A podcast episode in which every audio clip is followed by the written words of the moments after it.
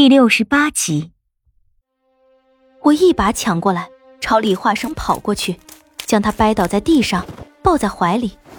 他身子从未这样虚弱过，我从未想过有一天我也可以轻易的将他掰倒。我把匕首拔出来，管彤来的正好，我让他帮我摁住李化生，免得他挣扎。就你现在这个样子，连我和管彤这两个弱女子都能摁住你，你还拿什么去跟莫九斗？我闭上眼睛，一下捅进心脏。这一幕太过血腥。管彤看了一眼，就把脸转过去。听话，你活着，我们才能活着。这一回，你听我的。李化生直直的望着我，眼神是我从未见过的柔情。闭上眼睛，女孩子有些地方是不能看的。我很吃力的挤出笑容，尽可能做出轻松的表情。他终于不再反抗，闭上眼睛。我用手接了一捧心头热血，他依旧不肯喝，我只能硬掰开他的嘴塞了进去。别担心，我知道要用多少的分量。再说我伤口愈合的速度，谁都赶不上。我将匕首拔出来，整理好衣襟。李化生身上的伤以极快的速度愈合，我和管彤放开他，他在地上躺了一会儿，睁开了眼睛，胸前的伤口片刻便愈合如初。李化生站起身，捡起清明，脸上满是怒气，一句话也没有。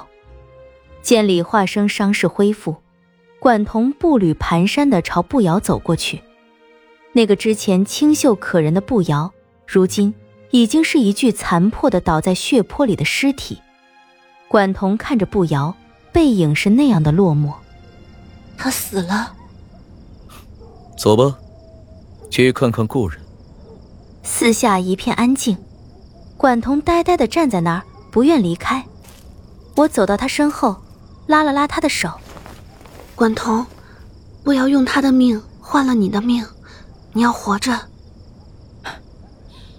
对，我要活着，像行尸走肉一样的活着。最好能像一个死人一样活着。我们离开了这里，朝气浪涌来的方向走去，留下步摇已经不健全的尸体，在满目疮痍的废墟里。她银白的发簪，纯白的衣裙，和她名字一样美丽的白玉步摇。她额前的额坠，齐臀的长发。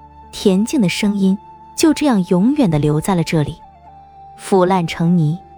犹记得那日，他推开荒废的九寺院门，那如玉的藕臂，拜李化生时很正经的礼仪。我想，或许人生只有初见才是最美好的。过了那些初见的美好，一切也就变了味道。之前郁郁葱葱的林子被毁成了一片荒原，视线变得格外开阔。但凡视线所能见着的地方，皆是废墟。偶有一两棵被气浪震得一片叶子也不剩的大树还立在荒原里。我和管彤跟在李化生身后，谨慎地往前走。废墟之中一如既往的宁静，却充满了毁灭和死亡的味道。终于，我们见到了一块绿地，就像是无边的海洋出现的一座孤岛。那里，应该就是气浪爆发的原点所在。李化生领着我们悄悄地摸进了那片小小的林子。天色昏暗，光线很不明朗。黄昏的光芒带着淡黄色的金光正在西坠。小小的林子在那模糊不清的光线之中显得有些阴森。林子越往里走，越是凌乱。水桶粗细的树干上留有一道道剑痕，还有一些像是棍子砸在树干上留下的痕迹。残枝败叶铺了一地。雪狼公子，管彤忽然喊住李化生。他在一棵大树前停下脚步，手指攀上树干上的几道奇怪的痕迹。你看看这个。李化生拉着我返回去，定眼一看树上留下的痕迹，眉头一皱。嗯，波浪形的痕迹，又是这个。看来这一路诡异的事，会在这里得到答案。我很认真的端详了这诡异的波浪形痕迹半天，总觉得这样的痕迹很熟悉，应该是在何处见过，但一时又想不起来。这些痕迹留在人身上倒不觉得，可是，一刻在树上就显得很明朗了。喂，李化生，你觉得将什么样的东西插在这树干上会留下这样的痕迹？他身子一顿，忽然间像是想到了什么，捡起地上的一片绿叶，沿着留在那树上痕迹的形状中塞了进去。默了一会儿，紧皱的眉头舒展开。我知道了。是折扇，折扇。我说怎么这么熟悉呢？我可是给陈世伯那扇子画过扇面的。折，折扇。管彤的声音低低的响着，脸色慢慢的沉下去，好像是想到了什么让他难以相信的东西，一双美眸不停的在眼眶里转着。不会的，怎么可能？不会的，绝对不会的。不可能，不可能是他，怎么会是他？这怎么可能？他忽然发了疯似的往前跑，一边跑一边还歇斯底里的喊着：“风，是你吗？你在哪儿？你出来！那天的话是我狠心，我求你，求你出来！”他再无那白衣仙子的仪容，黑发在风中凌乱着。像个疯子一般在废墟里奔跑着，寻找着，呼喊着。我愣住了。李化生拉着我朝管彤追过去，心里无尽的疑问：管彤哭喊的那个风到底是谁？止步的地方是一棵巨大的榕树，下方有着三个人：一个白衣男子，一个红衣女子，还有一个个头极高的大汉。那个白衣男子是莫九。那个红衣女子是明帝，我一眼就认了出来。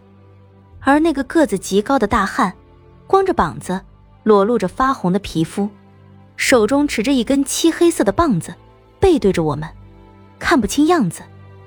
明帝被莫九抱在怀里，枯坐在榕树下的草地上。蝶翼见周身是有彩蝶纷飞，在他身旁立着。而那拿着漆黑棒子的高个大汉正一步一步地朝他们走过去，像是尊魔神，煞气逼人。他走到莫九的跟前，高高的举起了棒子。莫九嘴角流着鲜红的血，看样子是受了伤。而莫九怀中的明帝却是一丝动静也没有，看样子是昏了过去。而莫九面对即将砸下的棒子，无动于衷。只是抬着一双明亮的眸子，直直地盯着面前身形巨大的大汉，看那样子全然是求死的模样。面对即将砸在自己头上的漆黑色棒子，没有丝毫要反抗的举动和神情。那漆黑色的棒子忽然化成一道黑色的闪电，带着撕裂空气的呼啸声朝莫九的脑袋上劈下去。那一棍足有万钧之力，无法想象这一棒要是砸在莫九的脑袋上会是怎么的情景。我本能的将头转开，不敢去看。